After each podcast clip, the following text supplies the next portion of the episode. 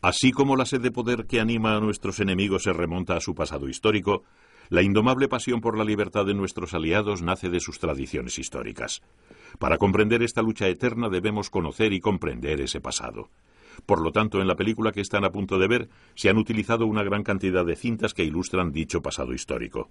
El material se obtuvo de noticieros cinematográficos, material fílmico de la ONU y material capturado al enemigo.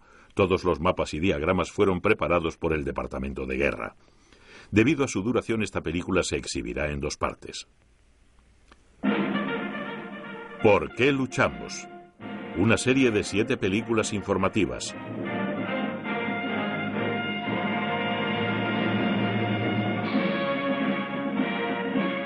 Película informativa número 5, La batalla de Rusia, primera parte.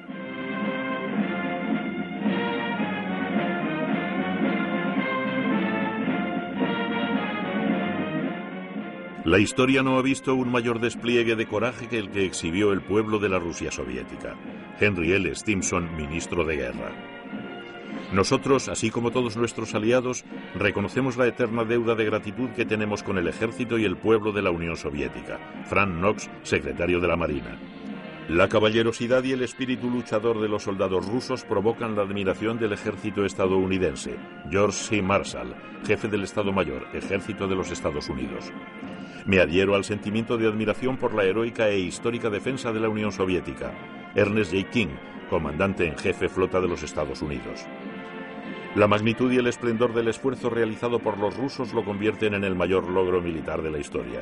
General Douglas MacArthur, comandante en jefe, área del Pacífico Sur Occidental.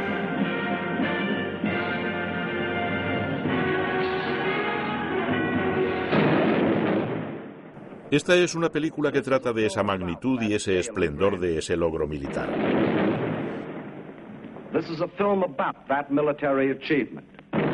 Es una película de un pueblo que de una vez y para siempre acabó con la leyenda de la invencibilidad de los nazis. Es una película que habla de la victoria y de la derrota.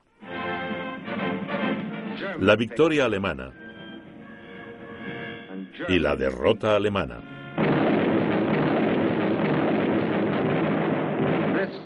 Se trata de la lucha por conquistar a Rusia, que se ha extendido por siglos, que ha llenado cientos de páginas de la historia rusa. Capítulo 2. La invasión de los caballeros alemanes, 1242. La orden alemana de los caballeros teutónicos había invadido la región noreste de Rusia y había ocupado la ciudad de Pskov.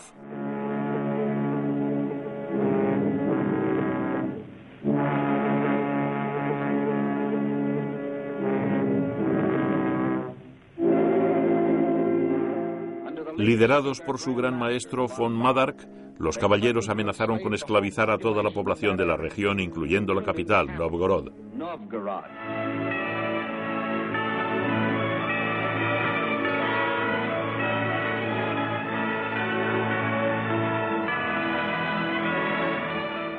En esta hora de peligro, el pueblo ruso depositó su fe en su príncipe, Alexander Nevsky, para que los liderara.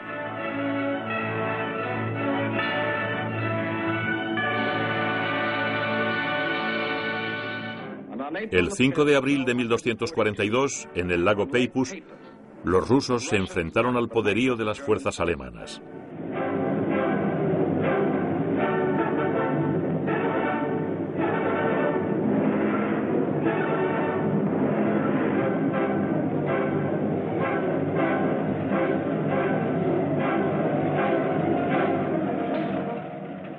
Ni su equipamiento ni su organización les hacían mella por Rusia. Pero en sus corazones ardía la llama del coraje, una llama tan intensa que logró penetrar la coraza alemana. El que venga a nosotros blandiendo la espada perecerá a manos de la espada. Alexander Nevsky. La victoria que lograron es una brillante página de la historia rusa. 1704. Otro ejército conquistador marcha a través del territorio ruso. Esta vez al mando de Carlos XII de Suecia. Otra vez los rusos deben luchar por su país.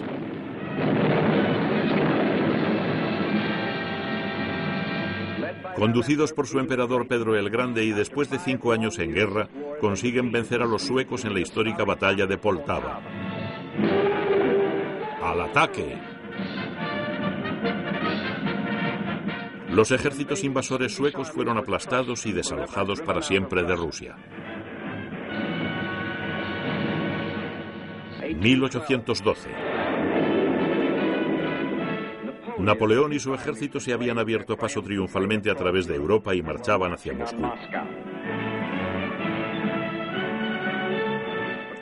El ejército conquistador entró en la ciudad para encontrarla en llamas.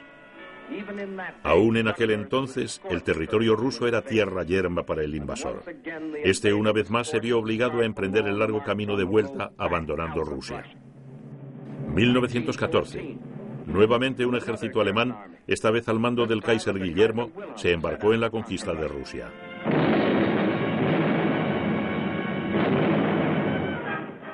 En esta ocasión el pueblo ruso bajo el régimen del zar no solo luchó contra las armas alemanas, sino también contra la opresión y la corrupción de su propio país.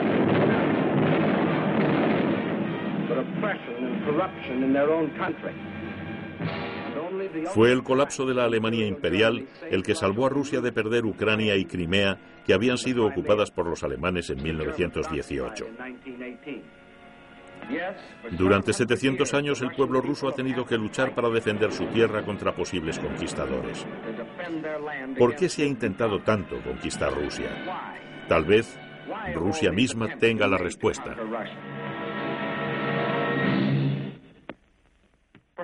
Aquí está, un sexto de la superficie terrestre extendiéndose de este a oeste sobre casi la mitad del mundo y desde el polo norte hasta el sur casi hasta llegar a los límites de la India. Un país con una superficie de casi 14 millones y medio de kilómetros cuadrados, equivalentes a tres veces Estados Unidos o la totalidad de Norteamérica, más 1.600.000 kilómetros cuadrados por si lo anterior no bastara. En Rusia nunca se pone el sol, cuando anochece en los límites occidentales que miran hacia Europa, ya está amaneciendo en los límites orientales que miran al Pacífico.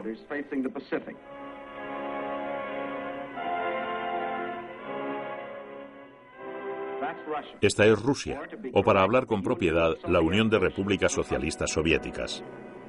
En lo profundo de sus montañas se pueden encontrar gruesas y abundantes vetas de oro y plata.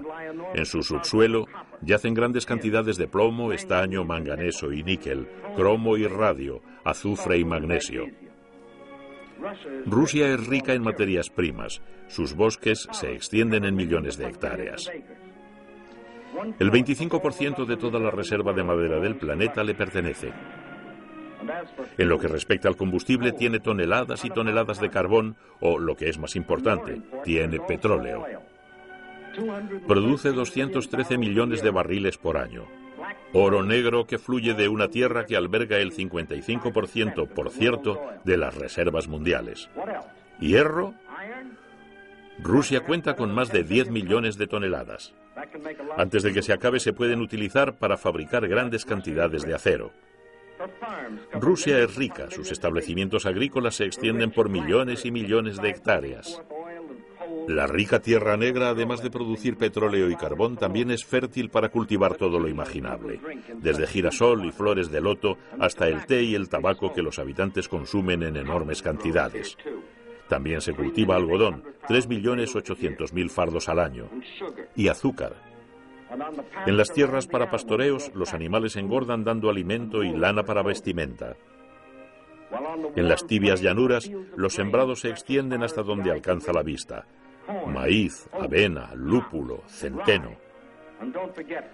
Sin dejar de lado el trigo, un tercio de lo mejor del mundo. Rusia es muy rica. No solo cuenta con las materias primas y los frutos de su suelo, también cuenta con su pueblo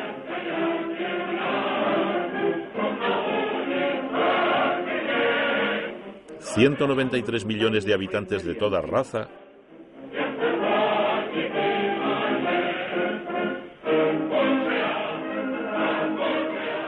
color de piel y credo. Individuos procedentes de todas las repúblicas que conforman la Unión Soviética. Hablan más de 100 idiomas distintos, pero son todos ciudadanos del mismo país.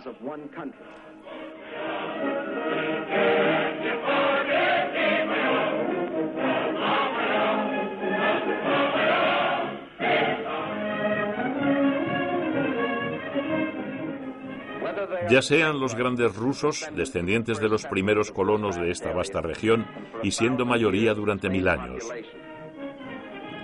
o los cosacos, jinetes de las extensas llanuras del valle del río Don.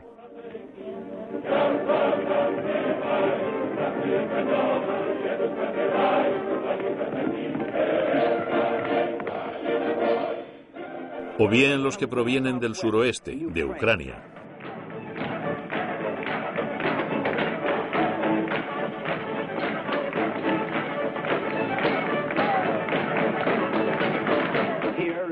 Aquí, en el granero de la Unión Soviética, viven los pequeños rusos, más conocidos como ucranianos. Junto a ellos, los moldavos y los bielorrusos. También encontramos a los que provienen del lejano sur, entre los mares Caspio y Negro.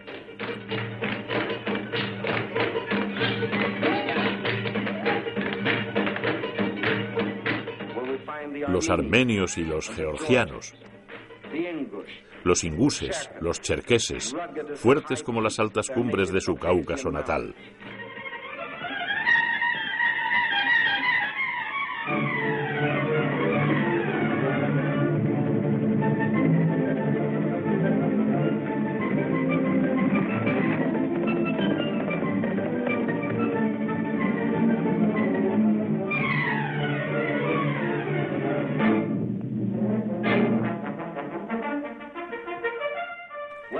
Los uzbecos, los turcomanos, los kirguizos, originarios de las fronteras persas e indias, o los mongoles.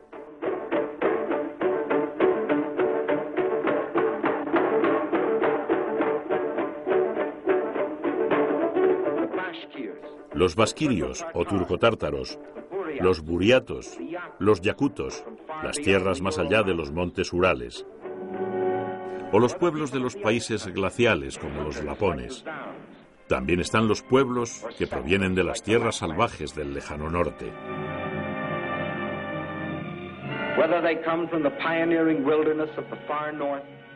O de las grandes ciudades como la capital del país, Moscú, donde las antiguas construcciones de civilizaciones pasadas conviven con las nuevas estructuras de la sociedad moderna donde la tradicional drosca rusa todavía compite con la moderna limusina.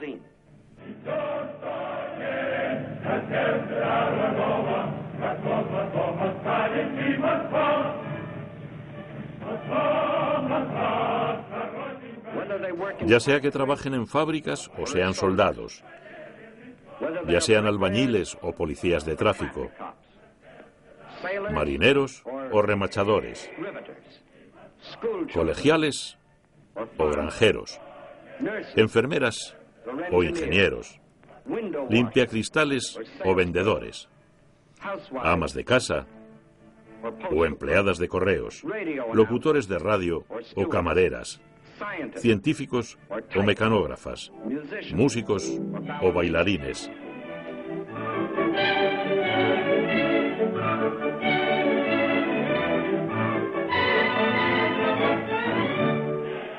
Sin importar en qué trabajan o dónde viven, todos comparten algo, el amor a su tierra natal.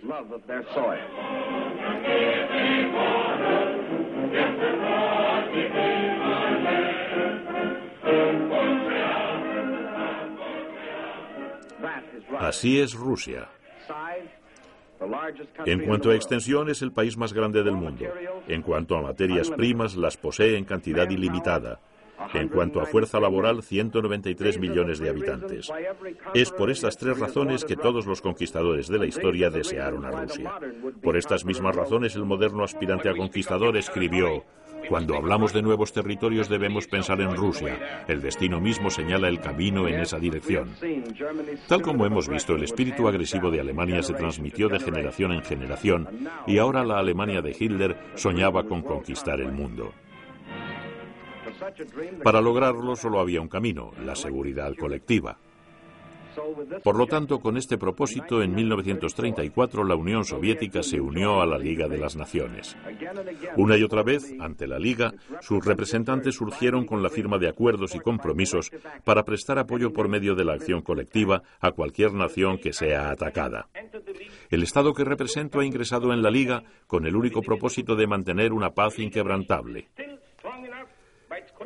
La Liga de las Naciones todavía tiene el suficiente poder colectivo como para disuadir o detener las agresiones. No hay cabida para la negociación o el compromiso. Pero mientras algunos miembros de la Liga clamaban en vano por el uso de la fuerza conjunta para detener la agresión, él contemplaba como otros miembros, Alemania, Italia y Japón, se retiraban de la organización para seguir la vía agresiva. Manchuria, Etiopía. Entonces Hitler invadió Austria, Checoslovaquia. En 1939, Polonia. El primer paso en su carrera hacia Rusia. Pero su marcha hacia el este se vio interrumpida cuando Francia y Gran Bretaña le declararon la guerra. Por lo tanto, los alemanes debieron regresar hacia el oeste. En 1940 barrieron los últimos resabios de oposición en Europa Occidental.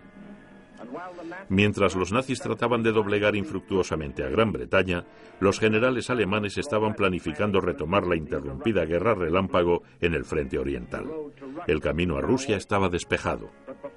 Sin embargo, antes de atacar era necesario seguir algunos pasos preliminares. Limitando con Alemania al sur y al este se encuentran Hungría, Rumanía, Bulgaria, Yugoslavia y Grecia.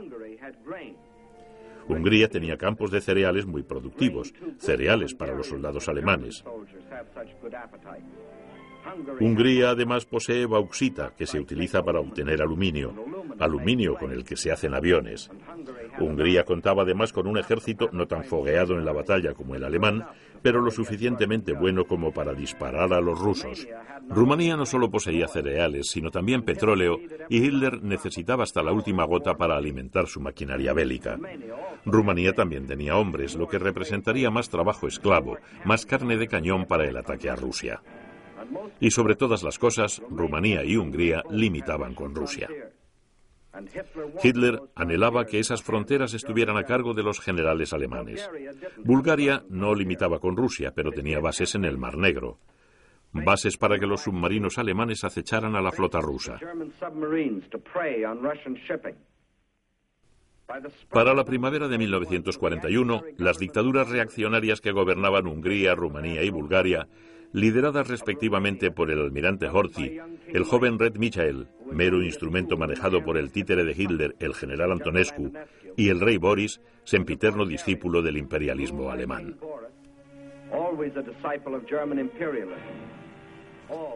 Todos habían vendido sus países a Hitler. Ahora, amenazados por revueltas de sus propios pueblos, los tranquilizaba saber que contaban con la protección del ejército de Hitler.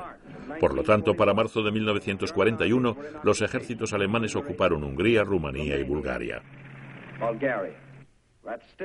Aún faltaba ocuparse de Yugoslavia y Grecia. Mientras no fueran territorio ocupado, eran la puerta abierta para una posible contrainvasión por parte de los aliados. En una de sus reuniones periódicas, Hitler había encomendado el trabajo de conquistar Grecia a uno de sus secuaces, Mussolini, que estaba encantado con la idea.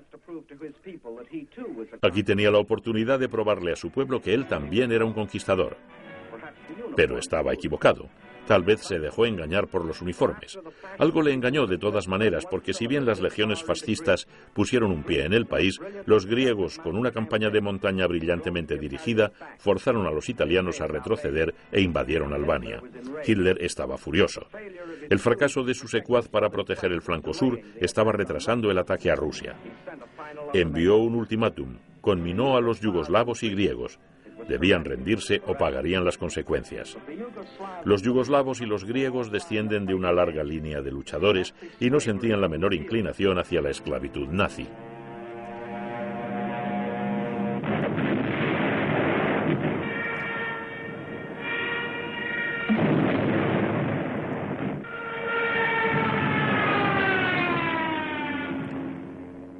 El 6 de abril, al amanecer, las bombas alemanas informaron a los yugoslavos que estaban en guerra con Alemania. Los nazis junto con los italianos lanzaron un ataque poderoso y coordinado desde todas sus bases con el apoyo de bombardeos aéreos que prácticamente no encontraron oposición. El resultado era inevitable. Aunque la resistencia mostró gran determinación, el ejército yugoslavo fue fragmentado en numerosos grupos pequeños y capturado. La guerra en Grecia también comenzó el 6 de abril. Allí, a pesar de la valiente, resistente y feroz resistencia de los griegos y a pesar de los británicos que habían acudido en su ayuda, los alemanes, con su abrumadora superioridad tanto en número como en equipamiento, se abrieron paso a través del río Varnar, el Monte Olimpo, el famoso pasaje de Termópilas y para finales de abril la esvástica ondeaba sobre la antigua ciudad de Atenas. Con esto se completaba la conquista de los Balcanes. Ahora se podría descargar todo el poderío nazi sobre Rusia. No había tiempo que perder porque el tiempo era el arma de Rusia. Sus industrias, tan recientes y concebidas como las nuestras con fines pacíficos, fueron reconvertidas al servicio de la guerra. En vez de utilizar el acero para fabricar arados y herramientas, ahora se utilizaba para proyectiles y armas. Sabían que su industria no daría abasto y que no podrían producir todo el equipamiento necesario para esta titánica lucha, pero igual producían tanto como podían. Al mismo tiempo el ejército comenzó a crecer. Se convocaban números crecientes de hombres para ser entrenados, preparados, endurecidos. Se preparaban para defender su tierra.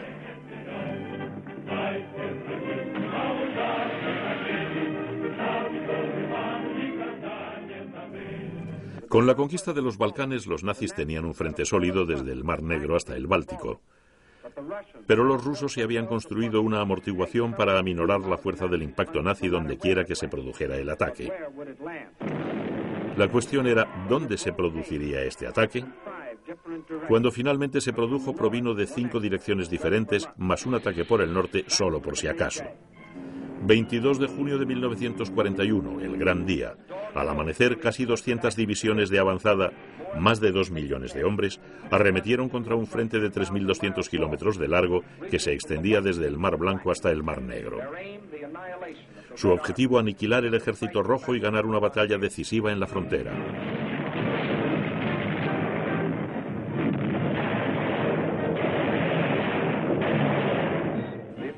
La ofensiva se desató a lo largo de todo el frente, pero se concentró en tres objetivos principales. Leningrado, Moscú y Kiev, la capital de Ucrania. En los primeros 30 días las fuerzas de von Lee se acercaron a 200 kilómetros de Leningrado, mientras que los finlandeses al mando de Mannerheim y con apoyo alemán se aproximaron desde el norte para rodear la ciudad. En el centro el ejército de von Pock se internó 770 kilómetros en territorio soviético. Una ciudad tras otra fueron conquistadas por los invasores. Skov, Novgorod, Brest-Litovsk, Minsk, Mogilev, Vitebsk. El 17 de julio capturaron el primer objetivo de importancia, Smolensk, considerada la llave para entrar en Moscú. Simultáneamente, al sur, las fuerzas de von Gunstedt se internaron profundamente en Ucrania. La Blitzkrieg estaba en su apogeo. El mundo le daba a Rusia seis semanas y los alemanes emitieron un comunicado. La cuestión en el este ya fue resuelta. Smolensk es la última parada en nuestro camino hacia Moscú. En ese punto sucedió algo extraño. Por primera vez desde que se embarcó en la guerra relámpago, sometiendo de manera contundente un país europeo tras otro, el poderoso ejército alemán se topó contra un país que no cedía.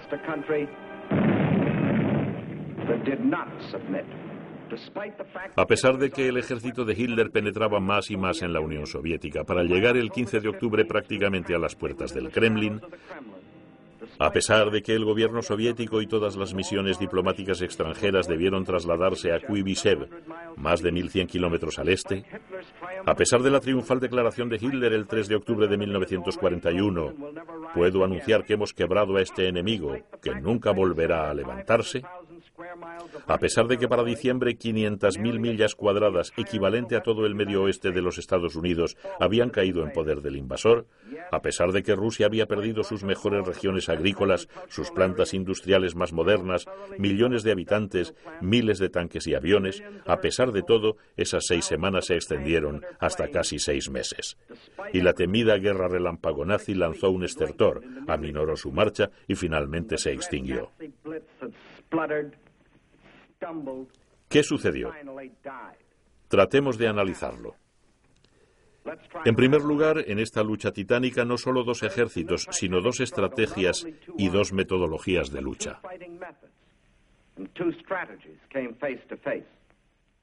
En el caso alemán se trataba de la conocida maniobra de cuña y trampa. Se introduce profundamente una cuña en territorio enemigo para enganchar con otra punta de lanza que la encuentra desde el lado opuesto. En la trampa así formada, la víctima queda en posición óptima para ser aniquilada. El plan alemán para cada campaña era alzarse con la batalla decisiva al momento de la invasión. Se debe destruir al enemigo de un solo golpe, sin preocuparse por las pérdidas, un golpe gigantesco y devastador. Adolf Hitler. Recuerden las campañas vistas en esta serie de películas. Polonia. Los polacos se concentraron en sus fronteras. El Blitz las traspasó y en 18 días acabaron con Polonia. Francia. La fortaleza de los aliados en las fronteras. La brecha en Sedán. Así se liquidó la cuestión francesa.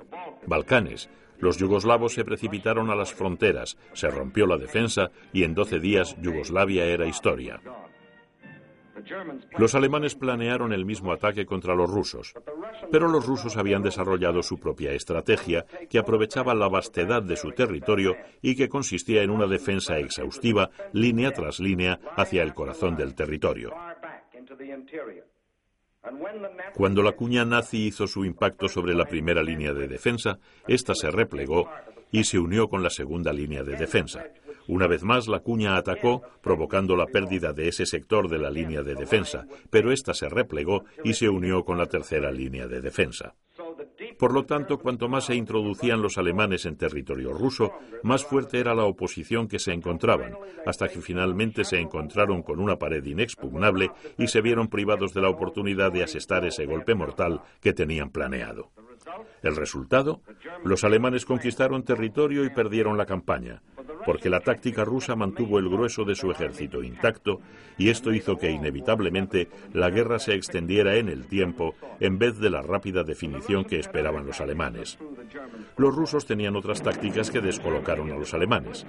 Alemania había desarrollado el armamento bélico para la guerra relámpago, un armamento mecanizado, un ejército sobre ruedas, un equipo de camiones inmensos que aplastarían todo lo que encontraran a su paso, pero los rusos encontraron la manera de hacerlos salir de sus fortalezas móviles. Utilizaron sus ciudades como bastiones e hicieron que los alemanes las atravesaran circulando por callejones. Cuantos más bombardeos se descargaban sobre una ciudad, más trabajo les costaba avanzar a los tanques Panzer alemanes. Lograron que nos familiaricemos con los sistemas de distribución de estas ciudades rusas tanto como si fueran de las nuestras. Rostov, Kharkov, Kiev, Kursk, Smolensk. Una ciudad tras otra irguiéndose como obstáculos en el camino de la Blitz nazi. El ejército rojo había logrado dotar a sus ciudades de gran importancia estratégica. Odessa, la escena de un heroico sitio que duró más de dos meses, contuvo todo el ímpetu del ataque nazi a Crimea. Sebastopol resistió todos y cada uno de los intentos de los alemanes de quebrar sus defensas. Aquí, durante largos ocho meses y medio, los rusos lucharon por su ciudad centímetro a centímetro, desalojando a los alemanes de la importante base naval que se encuentra en la zona con acceso al Mar Negro. Finalmente, cuando los alemanes entraron a la ciudad, cada distrito fue defendido calle por calle.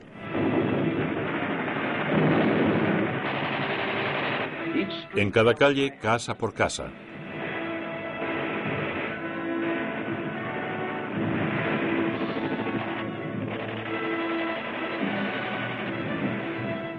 En cada casa, habitación por habitación.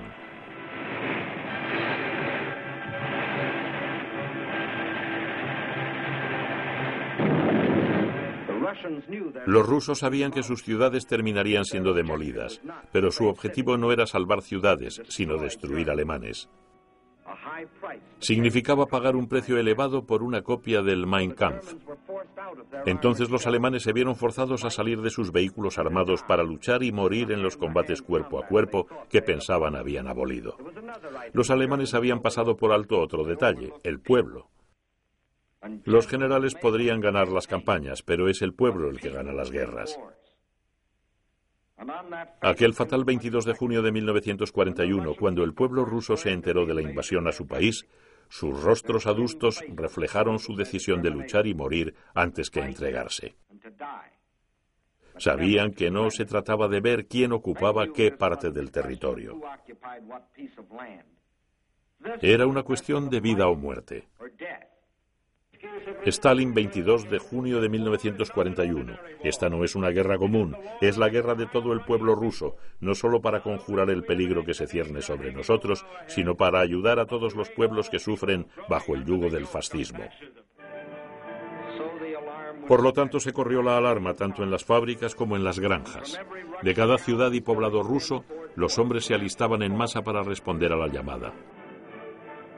Ahora nada más y solo una cosa importaba, la victoria. Una guerra total significaba movilización total. No se trataba de una guerra solo para soldados, era una guerra que involucraba a todos. Ser joven o viejo, hombre o mujer, no había ninguna diferencia, la edad no importaba. Si tan solo tenías 12 años había alguna tarea para que hicieras. El sexo no importaba. Quien pudiera sostener un rifle era un soldado. Quien pudiera operar un torno era un soldado. Quien pudiera recoger la cosecha era un soldado. Quien pudiera manejar una locomotora, un barco, un tractor, también era un soldado. Porque todo lo que una persona pudiera hacer era parte de la guerra total. No se abandonaba nada que el enemigo pudiera utilizar. Ni un metro de alambre, ni un kilo de hierro, ni una hectárea de trigo, ni una cabeza de ganado. Los ancianos vigilaban los campos listos para dar la señal de quemarlos al primer indicio de la presencia del enemigo. La tierra abrasada. Lo que no puede llevarse debe ser destruido. Esto incluye las fábricas, los cultivos, los depósitos de petróleo.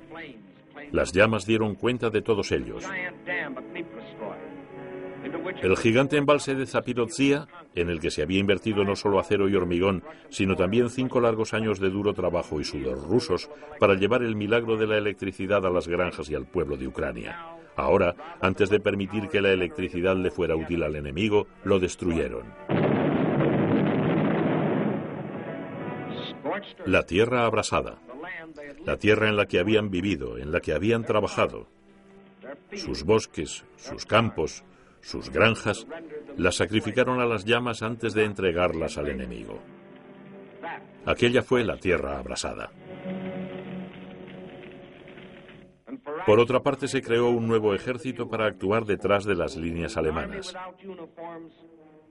Un ejército sin uniforme cuya base era el bosque, cuyo frente la retaguardia enemiga. Un ejército de guerrilla, nada de gloria y toda la determinación. Sus logros raramente se daban a conocer. Miren bien estos rostros, nunca más los verán en las filas de prisioneros de guerra, ni leerán sus nombres en las lápidas de los héroes. Por delante solo tenían la horca y el horror, pero permanecían en la retaguardia y seguían luchando. Su único objetivo era destruir sin piedad las líneas de comunicación y abastecimiento, aniquilar al mismísimo enemigo. Sus armas eran la dinamita y el terror el factor sorpresa. No querían piedad ni la ofrecían.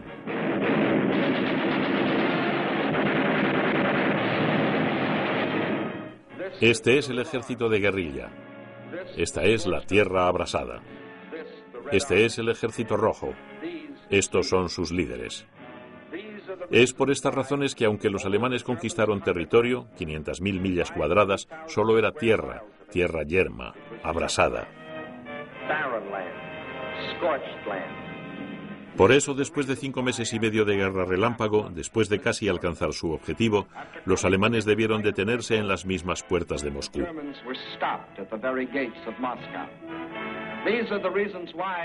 Así, aunque Hitler había jurado que antes de diciembre las esvásticas ondearían en las torres del Kremlin, diciembre había llegado y no era la esvástica la que ondeaba sobre el Parlamento ruso. No eran los conquistadores nazis los que marchaban por las calles de la antigua ciudad, sino nuevas reservas del ejército rojo.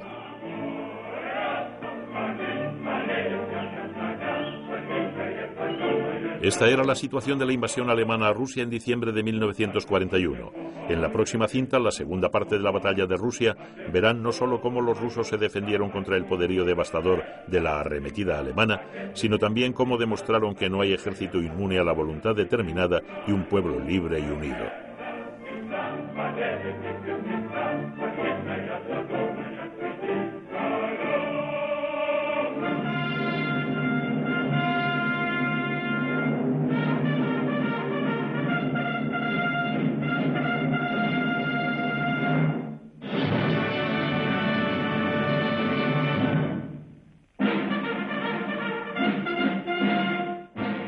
¿Por qué luchamos?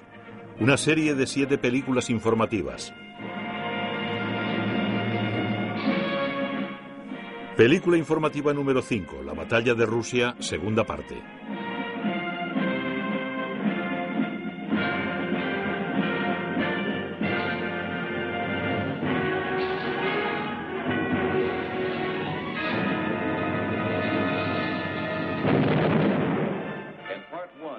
En la primera parte de la batalla de Rusia vimos cómo el pueblo ruso defendió memorablemente su tierra de los invasores durante siglos.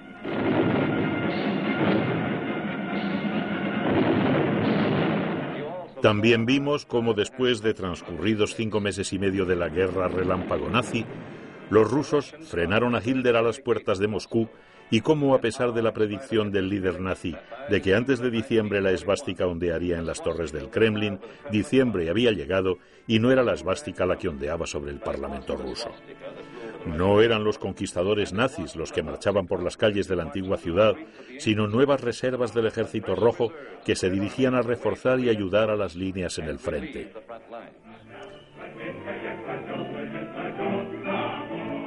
Que la valiente imagen de nuestros grandiosos antepasados nos inspiren en esta guerra. Joseph Stalin. Los rusos leyeron este llamamiento y supieron cuál era su significado.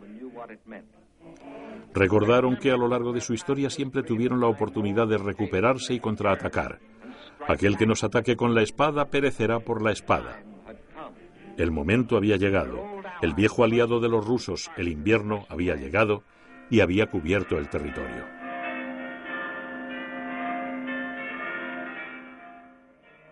Mientras en las iglesias del país los hombres devotos rogaban a Dios vencer al enemigo rezando. Oh Señor misericordioso, corona nuestros esfuerzos con la victoria y danos la fe en el inevitable poder de la luz sobre la oscuridad, de la justicia sobre el mal y la fuerza bruta, de la cruz de Cristo sobre la esvástica fascista. Que así sea. Amén. Sergei, arzobispo de Moscú.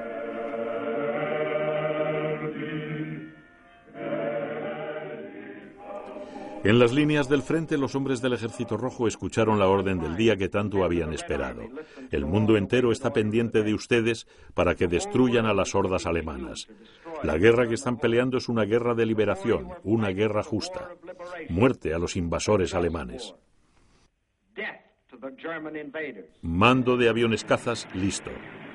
Comando de bombarderos, listo. Paracaídas, listos. Artillería en posición. Tripulación de tanques en sus puestos. Caballería en posición. Infantería lista. Tras aquellas colinas está el enemigo. Beyond.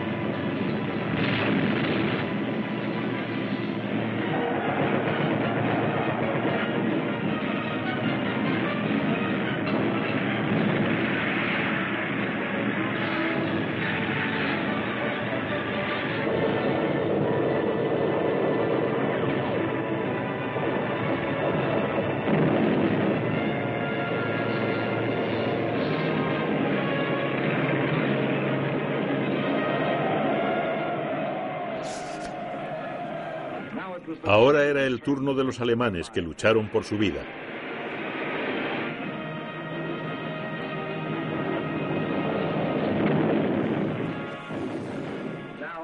Por primera vez fue el ejército alemán el que se replegó.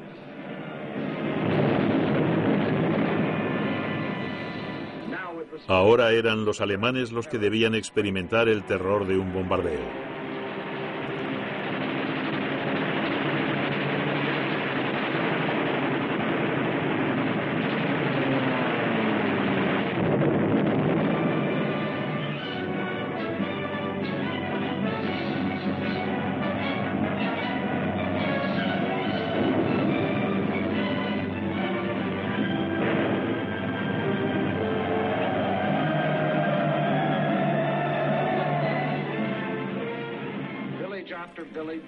Ciudad tras ciudad, poblado tras poblado, el ejército rojo recuperó el país que por días, por semanas, había estado bajo el yugo de los invasores. Volokolamsk.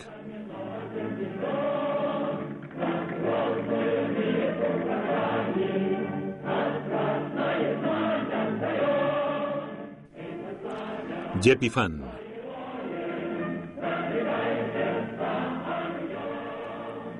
τα ρούσα.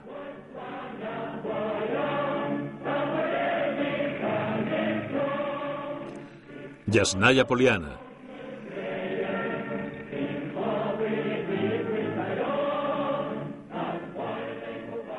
Βενέφ.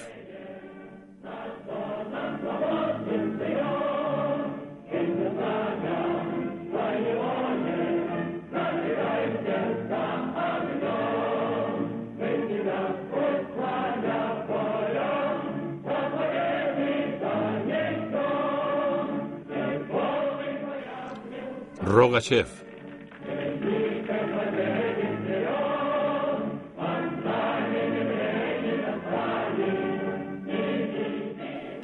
Kalinin. Klin.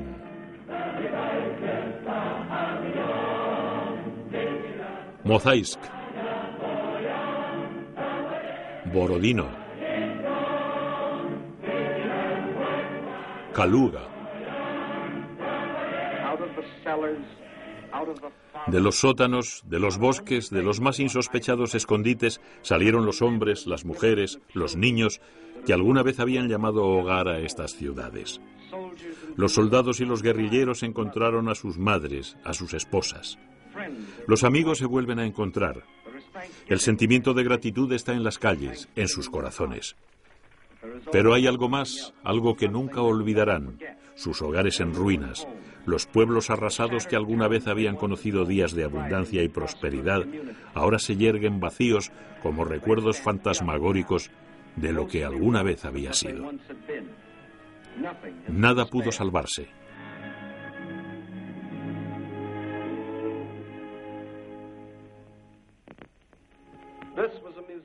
Había un museo que había sido el hogar de Tchaikovsky, un hombre que escribió música para Rusia buscando llegar al corazón de su pueblo y lo logró. También llegó a los corazones de todos los pueblos. Su concierto para piano.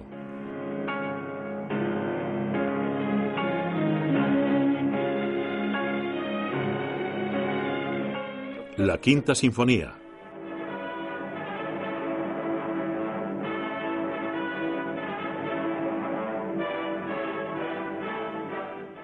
La sexta.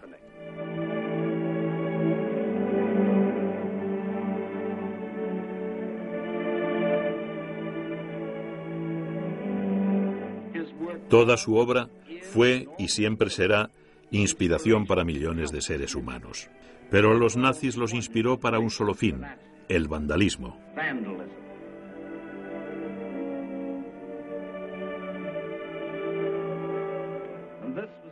Este fue el hogar de León Tolstoy, autor de la inmortal novela Guerra y Paz. Su hogar también se había conservado como museo hasta la llegada de los alemanes. Esta es la tumba de Tolstoy. Si los nazis enterrados en las cercanías hubieran leído su famoso libro, hubieran conocido su destino de antemano. Pero hubo otros muertos que los nazis no enterraron, rusos. No eran soldados y no perdieron la vida en la batalla.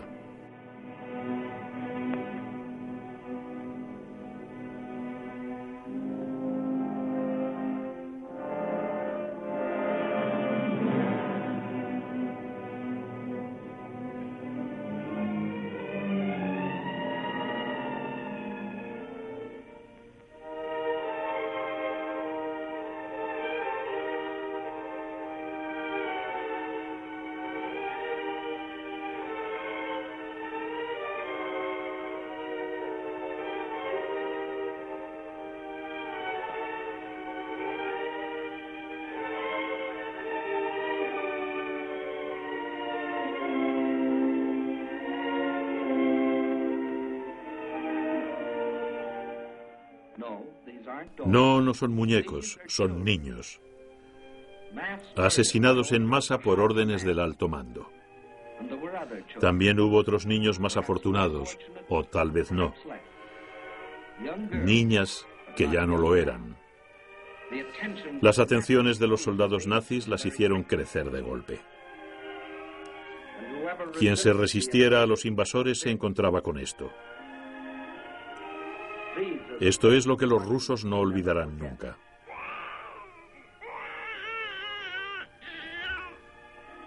Por esto, cada ruso juró dar su vida para mantener el juramento sagrado.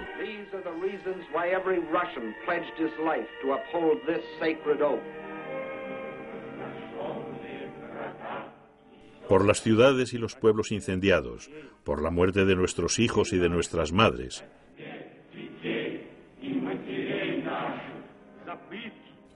por la tortura y la humillación de nuestro pueblo.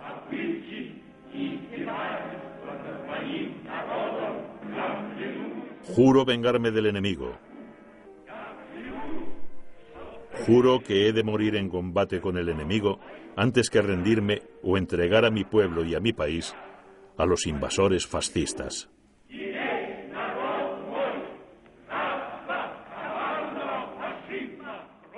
Sangre por sangre, muerte por muerte, sangre por sangre, muerte por muerte.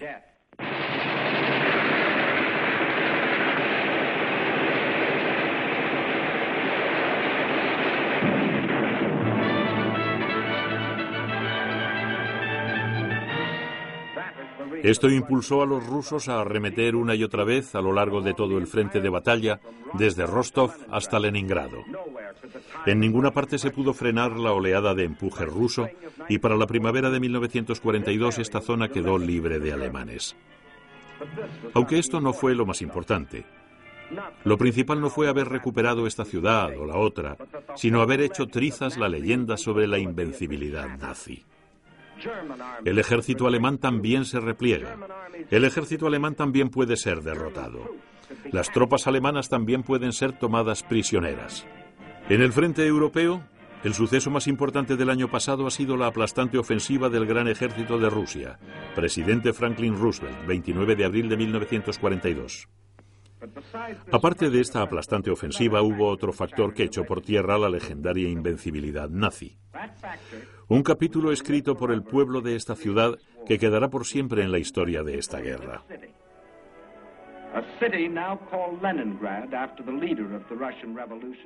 Se trata de una ciudad ahora llamada Leningrado en honor al líder de la revolución rusa, Lenin, y que antes había sido bautizada Petrogrado como homenaje a su fundador Pedro el Grande.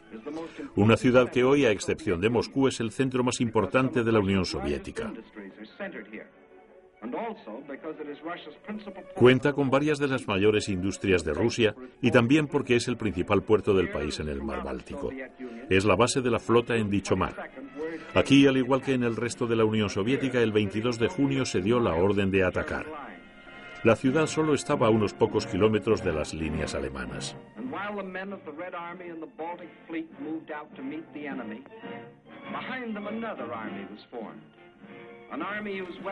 Mientras los soldados del Ejército Rojo y de la Flota del Báltico avanzaban al encuentro del enemigo, a sus espaldas marchaba otro ejército de hombres, mujeres y niños armados con palas en vez de rifles. Con ahínco cavaron las trincheras, levantaron las barricadas, construyeron defensas y se prepararon para lo peor.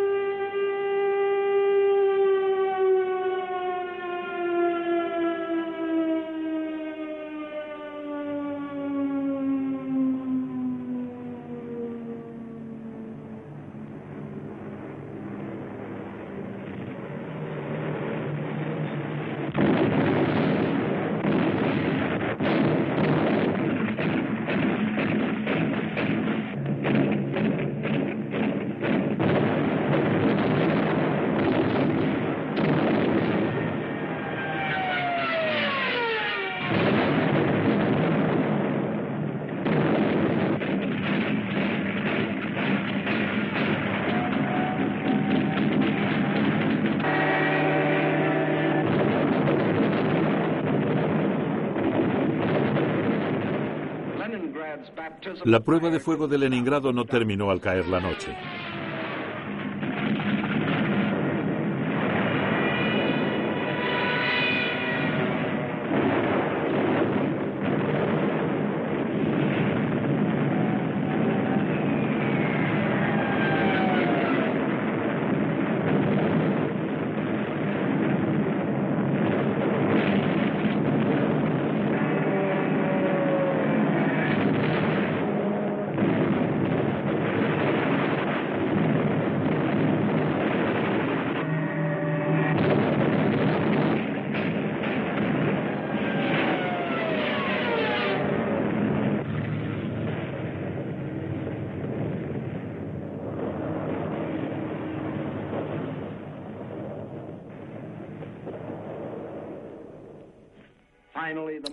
Finalmente llega el nuevo día y el pueblo de Leningrado sale de entre las ruinas.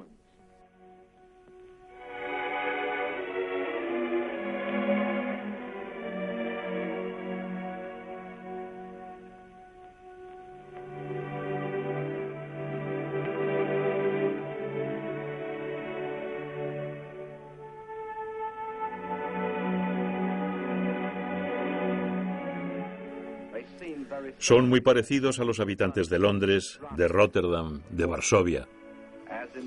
Al igual que en estas ciudades había hogares, museos y otros importantes objetivos militares en ruinas, como el Dumbo ruso que habitaba el zoológico de Leningrado. Había una gran diferencia. El bombardeo aéreo solo fue una pequeña parte de lo que tuvo que resistir el pueblo de Leningrado. En septiembre los nazis rodearon la ciudad, denunciaron que estaba aislada y por lo tanto condenada. El comandante alemán dio a la ciudad un ultimátum exigiendo en vano su rendición. Así es como comenzó el sitio de Leningrado que duraría casi 17 meses. En Leningrado ese año el invierno llegó pronto, como en el resto del país. Un invierno crudo, el más riguroso en mucho tiempo. Pero aquí, a diferencia del resto del país, el invierno no fue un aliado, sino un enemigo. Aquí las temperaturas de 10, 20, 30 grados bajo cero solo podían causar más sufrimiento y más penurias.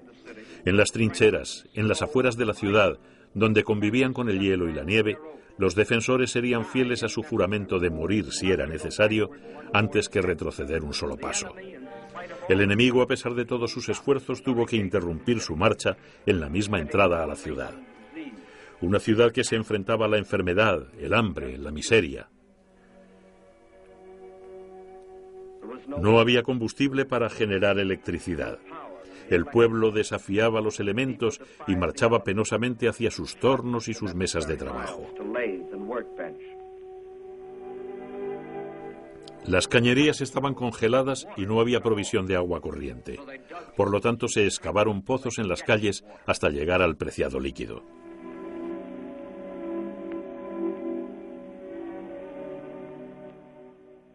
Había poco alimento, por eso tuvo que ser racionado en toda la ciudad. Un operario de fábrica recibía menos de 250 gramos de pan por día. El resto de la población, sin distinción de edad, solo la mitad. Para evitar que el temido flagelo de la enfermedad hiciera estragos en su ciudad, un ejército de mujeres armadas con picos y palas trabajaba día tras día en las calles recogiendo los escombros, los desperdicios, todo lo que pudiera ser fuente de contaminación. Las bombas lanzadas desde el aire no pudieron obligar a los defensores de Leningrado a rendirse. El invierno y el hambre tampoco. Los alemanes decidieron probar acribillándolos a balazos. Durante días, armas de largo alcance descargaban tonelada tras tonelada de potentes explosivos en el centro de la ciudad.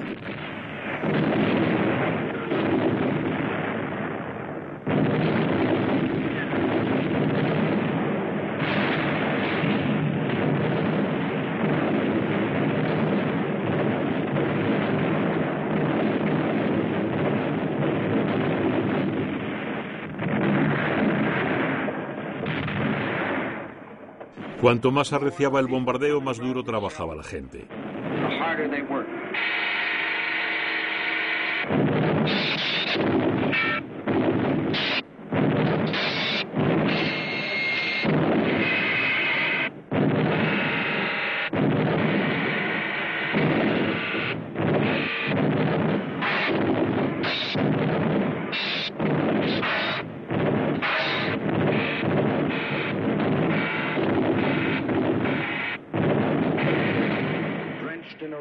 En medio de una lluvia de explosivos, aislados del resto de Rusia, solo con sus manos como herramienta, resistieron con determinación inquebrantable. Cada día fallecían más personas de frío, de hambre, de enfermedad.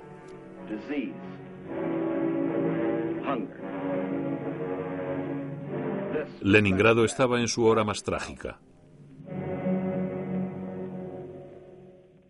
Entonces sucedió un milagro. Al oeste de Leningrado se encuentra el mar Báltico y al este y al norte el lago Ladoga se extiende por 18.000 kilómetros cuadrados dentro del territorio. Los alemanes y los finlandeses ocupaban una de las márgenes del lago hasta aproximadamente este punto, y al sur los alemanes controlaban el lago hasta aquí. Entre estos dos puntos se extendía una franja de la margen del lago que todavía estaba en poder de los rusos, aunque había casi 190 kilómetros entre esta parte y la ciudad sitiada. 160 kilómetros de aguas abiertas que ahora se habían convertido en hielo cubierto de nieve.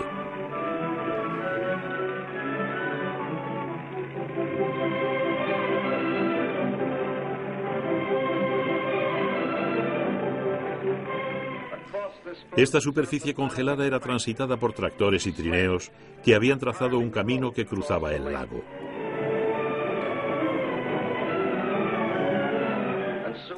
Muy pronto, desde el extremo más lejano del lago, por este camino comenzó a llegar una andanada de camiones trayendo alimento, petróleo, cereales, combustible.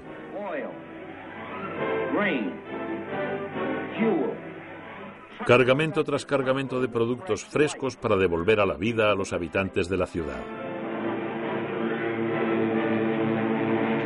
Fue demasiado tarde cuando los alemanes descubrieron que habían dejado una vía de rescate abierta.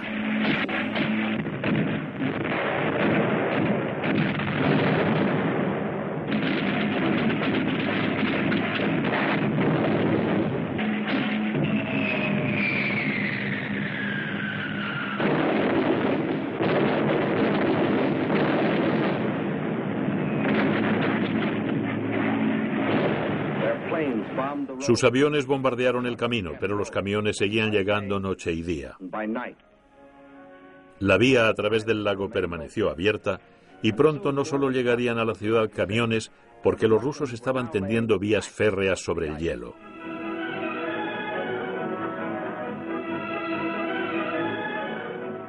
A los héroes de Leningrado reza la inscripción en esta locomotora que inicia su viaje pionero. Desde el extremo más lejano cruza el lago para llevar a Leningrado medicinas, alimentos, bienes de todo tipo. Este tren solo es el primero de una larga serie de trenes que no solo transportaban bienes, sino que podían llevar a los heridos, las mujeres enfermas, los niños semicongelados.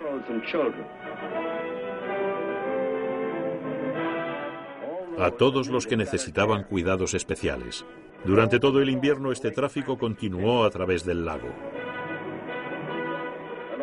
Los soldados del Ejército Rojo a las afueras de la ciudad tuvieron la entereza no solo para defender, sino también para atacar.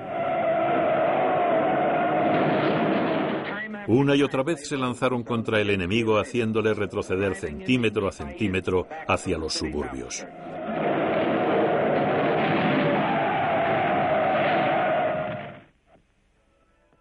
Llegó la primavera. La primavera.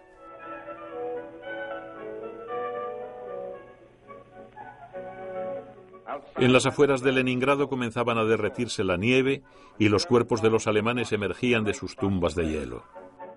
Una evidencia más de la tenacidad rusa. El tibio aire de la primavera también se sentía en la helada superficie del lago Ladoga, pero los camiones continuaban llegando a pesar del hielo que se fundía debajo de ellos.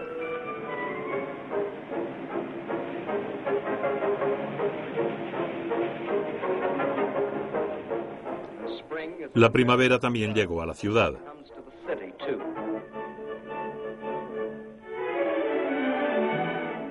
Para el pueblo de Leningrado la primavera no es solo una estación del año, es la vida que se renueva. La ciudad comienza a respirar una vez más.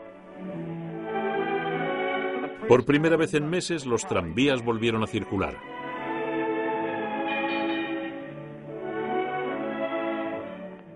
Aquella primera vez parecía que todos en la ciudad, hombres, mujeres y niños, tenían que ir de paseo en tranvía. La ciudad había vuelto a la vida. Los niños que no habían perecido por las bombas nazis ni por el espantoso invierno habían vuelto a la vida. Al igual que los BAC rusos, cuerpo de mujeres del ejército, los grupos de mujeres del Ejército Rojo y al igual que las VAIS rusas, mujeres aceptadas como voluntarias para prestar servicio en situación de emergencia, al igual que las mujeres de la Banda Roja. Habían llegado los artistas del famoso Teatro Bolshoi para ofrecerles un espectáculo a los marineros de la flota.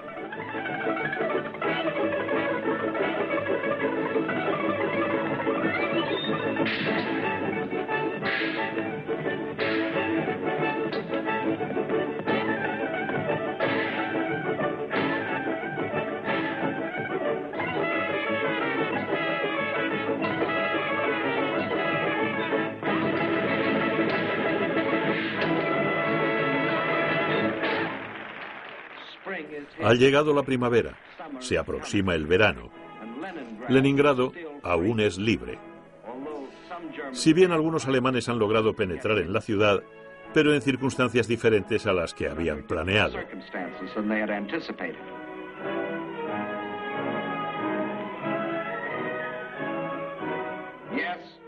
Aquí también la legendaria invencibilidad nazi fue hecha añicos con la voluntad y el coraje a toda prueba de un pueblo decidido.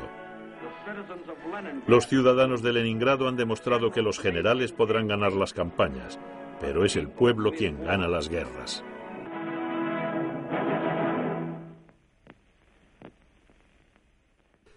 Para el verano de 1942, las calles de Moscú estaban tapizadas con nuevos carteles que saludaban y daban la bienvenida a sus aliados, cuya ayuda estaba llegando y haciéndose efectiva.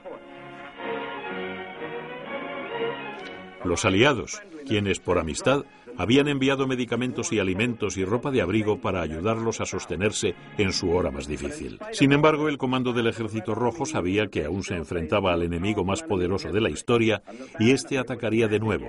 Pero cuando se lance dicho ataque, todo el poder alemán se concentraría en un objetivo, el Cáucaso y el petróleo.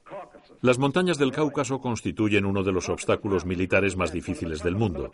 Las empinadas cumbres pueden llegar hasta los 5.500 metros de altura, con una única vía transitable para cruzarlas. Bakú, la principal región petrolera, yace del otro lado. Para llegar allí la única ruta militar viable es seguir la costa del Mar Caspio, pero el mapa muestra que seguir esta ruta traería aparejada una línea de abastecimiento peligrosamente extensa. Para que esta operación fuera un éxito para los alemanes, lo primero era controlar el centro norte de las vías férreas que circulan por la zona y erigir una nueva base de operaciones. Dicho centro era un puerto sobre el río Volga que hemos llegado a conocer a fondo, Stalingrado, bautizado en honor al líder de Rusia de este momento. Era el orgullo de esta generación de rusos porque era su ciudad, construida en su época. Con la captura de Stalingrado, los nazis tendrían una base desde la que podrían lanzar un ataque de flancos sobre Moscú.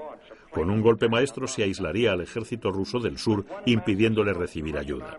Al norte, las fábricas, las granjas y el armamento rusos quedarían prácticamente imposibilitados para recibir el petróleo del Cáucaso así como los bienes desde Estados Unidos y Gran Bretaña que eran enviados a Rusia a través de Irán e Irak. Si Alemania controlaba la entrada al Volga y a sus dos puertos principales, Astrakán y Stalingrado, le asestaría un golpe mortal a Rusia, porque el Volga es la arteria vital a través de la que circula la savia del país en forma de víveres. A comienzos de mayo empezó la ofensiva alemana a lo largo del frente que va desde Kerch hasta Crimea. En dos semanas la avasallante maquinaria nazi había invadido la península de Kerch, aunque tendrían que transcurrir dos meses más antes de que Sebastopol finalmente perdiera la batalla, dando a los nazis el control de Crimea y de la ruta sur hacia los pozos petroleros del Cáucaso. A continuación se dirigieron más al norte y avanzaron a través del río Don. En la región de Voronezh donde se dispersaron hacia el sur y hacia el este, hasta ocupar toda la zona desde el río Don hacia el sur, Rostov, con lo cual quedaron en perfecta posición para atacar Stalingrado.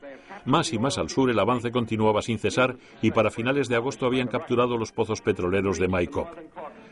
Es innecesario decir a estas alturas que los rusos ya los habían destruido y llegaron al norte del Cáucaso. Efectivamente, los alemanes estaban a pocos kilómetros de su objetivo, los pozos petroleros de Bakú. Pero aún tenían que sortear dos barreras, las montañas rusas y la determinación rusa. El pueblo del Cáucaso se unió al ejército para formar una muralla inexpugnable contra la arremetida. Más al norte, las tenazas formadas por el ejército nazi se encontraban a 24 kilómetros de Stalingrado, que se había convertido en el núcleo principal de toda la campaña. Stalingrado debe ser capturada a toda costa. Estas eran las órdenes alemanas.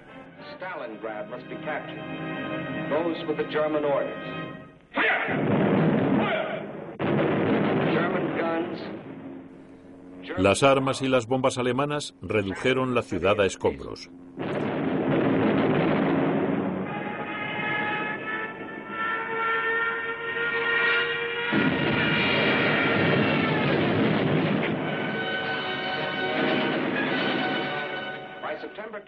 El 20 de septiembre, los alemanes, después de 30 días de combate cruento e incesante, lograron llegar, luchando a brazo partido, a los suburbios de la ciudad.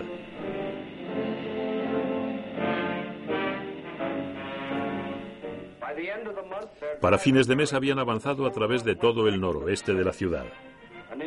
Habían logrado ocupar parte del centro, incluyendo la estación de trenes. El último día de septiembre, Hitler anunció que la caída de la ciudad solo era cuestión de días. Una vez más, el mundo temía la derrota de la campaña rusa. Una vez más, los alemanes estarían al borde de la victoria para volver a fracasar. Estaban a punto de toparse con una furia como nunca habían visto.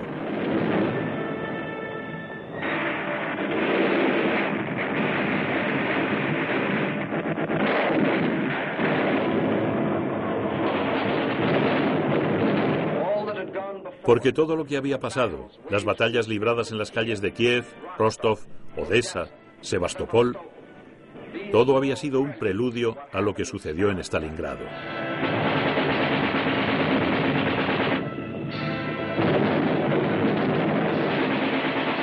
Cada centímetro de la ciudad era estratégico y como tal se había defendido.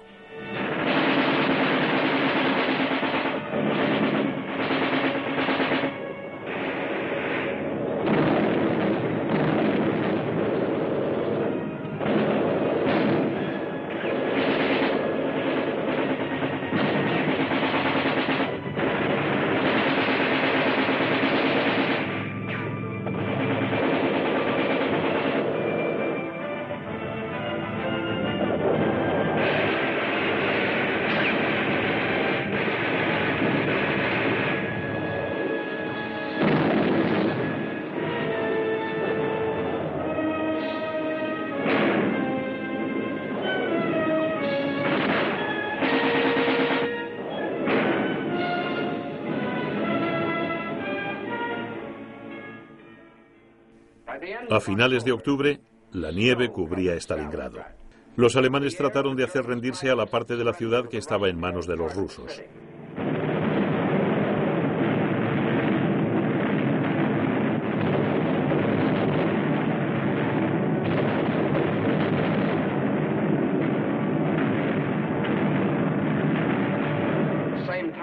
Al mismo tiempo continuaba la batalla en las calles.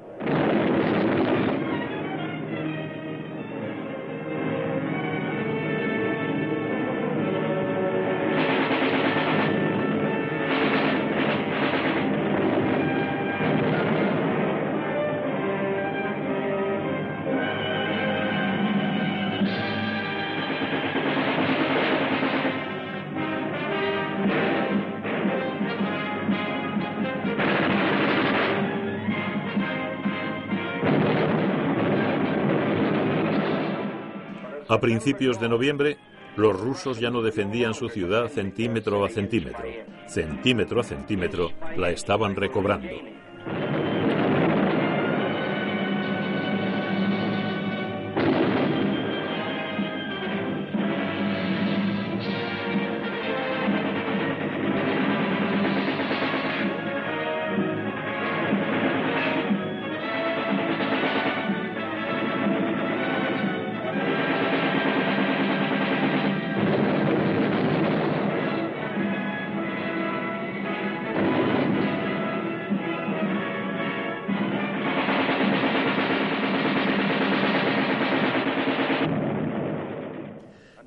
Cuando el mundo entero alababa con admiración a la ciudad de acero, la cinta del teletipo nos traía noticias sobrecogedoras. Las tropas estadounidenses y británicas habían desembarcado y ocupado África del Norte. Más hacia el este, el octavo ejército británico avanzaba por su flanco occidental tras el Africa Corps. Al noreste, el ejército rojo había lanzado su arrolladora contraofensiva. Los alemanes estaban aprendiendo el verdadero significado de las operaciones combinadas. Como si se hubiera liberado un resorte, los rusos atacaron a lo largo de todo el frente. En el lejano norte, los alemanes sintieron el primer impacto cuando los rusos recuperaron Schlussersburg, quebrando el cinturón del eje que rodeaba Leningrado. Poco después se lanzó otra ofensiva más al sur, evitando la división defensiva alemana en Reserve y adentrándose en Veliki Luki.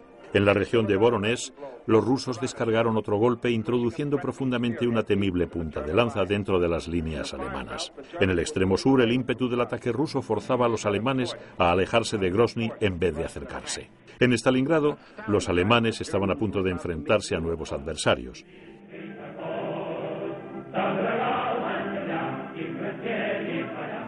Estaban llegando de la lejana Siberia nuevas reservas del ejército que habían estado estacionadas por si surgía un conflicto con los japoneses. Ahora estas tropas habían sido transportadas para ayudar a los hombres que defendían Stalingrado.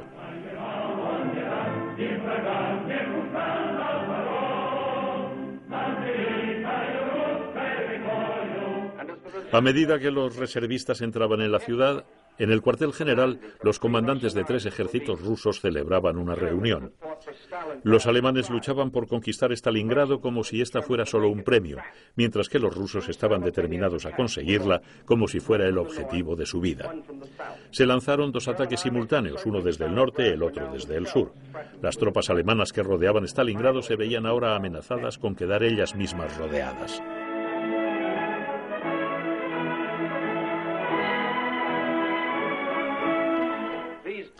Finalmente los dos flancos se encontraron. Cuando se encontraron los soldados del ejército del norte endurecidos por la lucha con sus pares del ejército del sur, se saludaron con emoción y gozo como si fuesen niños. Sabían que este encuentro representaba la salvación de Stalingrado y de su país. El pueblo de la Unión Soviética pudo celebrar con felicidad esta Navidad de 1942. Los hombres de su ejército les habían obsequiado con lo más precioso, la garantía de una victoria definitiva. Tal como sucede en nuestras ciudades, este es en Moscú un día para los niños. Este año la Navidad era más feliz. No había bombarderos alemanes en el cielo.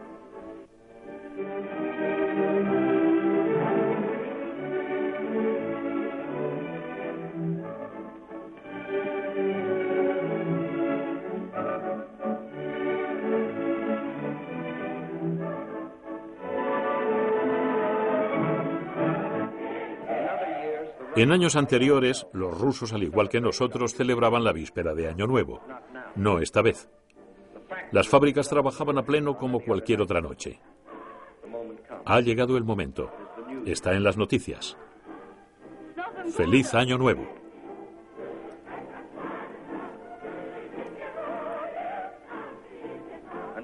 En el frente se escucha el mismo saludo o casi. Feliz Año Nuevo. Fuego.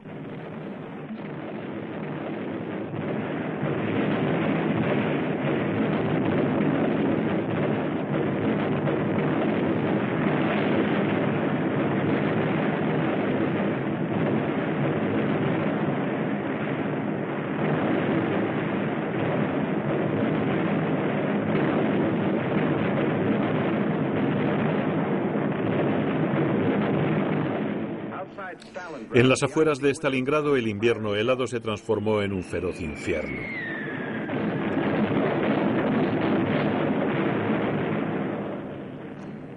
Aquí se encontraba concentrado lo más moderno del equipamiento ruso. Los lanzallamas, los trineos usados por soldados de avanzada con el fin de capturar bases aéreas antes de que llegue el ejército principal. Los lanzacohetes o Katiuska, tal como los llaman los rusos.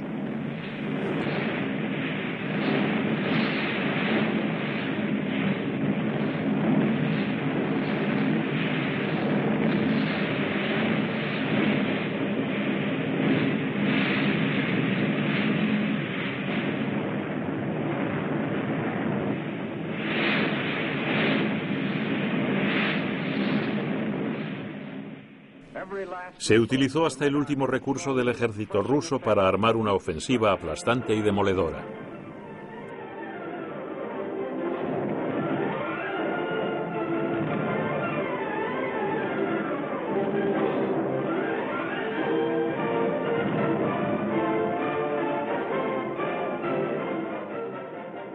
Esta cuña y trampa tenía como ingrediente la venganza, pero eran los nazis quienes estaban siendo atrapados en lugar de los rusos. El 2 de febrero de 1943, después de 162 días de la lucha más despiadada de la historia bélica, se escuchó el último disparo y la paz reinó en Stalingrado. En las calles destruidas, las ruinas humeantes eran macabra evidencia de la terrible experiencia que acababan de pasar los defensores de la ciudad que saludaban ahora al ejército de liberación que llegaba con el amanecer.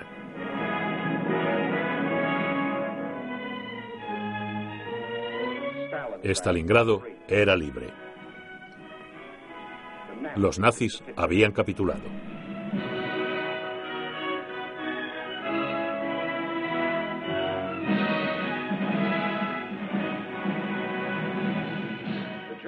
Los generales alemanes que tenían órdenes de Hitler de tomar Stalingrado costara lo que costase y que obedientemente le habían prometido que la ciudad sería suya, estos generales, 24 en total, que habían conocido la gloria, que habían cubierto su pecho de condecoraciones en los campos de Polonia, Noruega, Francia, ahora solo les quedaba su pasado. Este es el mariscal de campo Paulus, comandante en jefe del ejército alemán en Stalingrado. Este es el hombre que anunció a sus soldados que si se rendían, se encargaría de que sus familias murieran como represalia. Cuando enfrentó a sus cautivos, su expresión preocupada tal vez expresaba la ansiedad de que Hitler hiciera lo mismo con su propia familia. Porque sabía que cuando se hubiera rendido habría hecho que Hitler perdiera no solo un mariscal de campo, sino un ejército completo, 22 divisiones, 330.000 hombres los hombres que habían prometido pasar el invierno en Stalingrado como conquistadores. Pues bien, era invierno y esta era Stalingrado. Aquí ocurrieron las conquistas.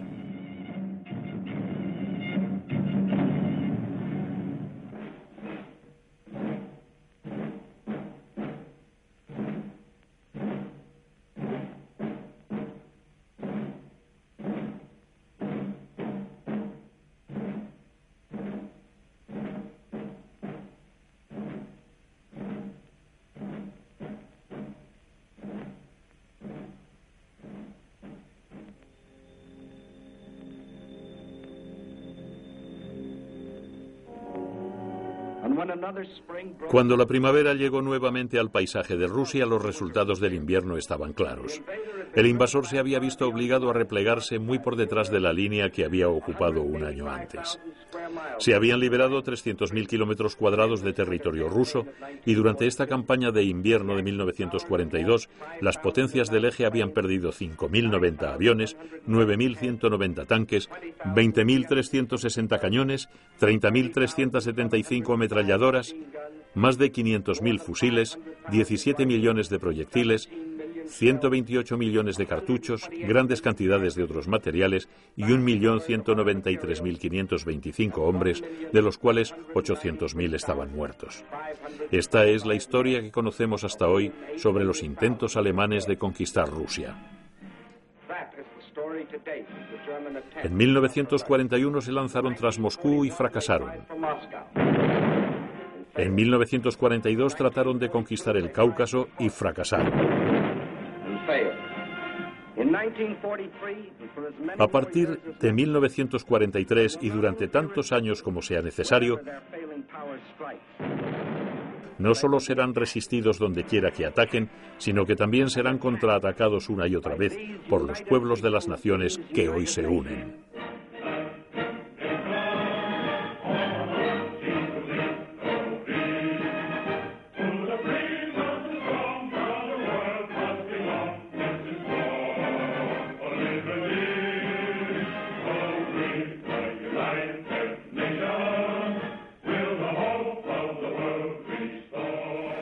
Victoria de las democracias solo será completa después de vencer implacablemente las maquinarias de Alemania y Japón.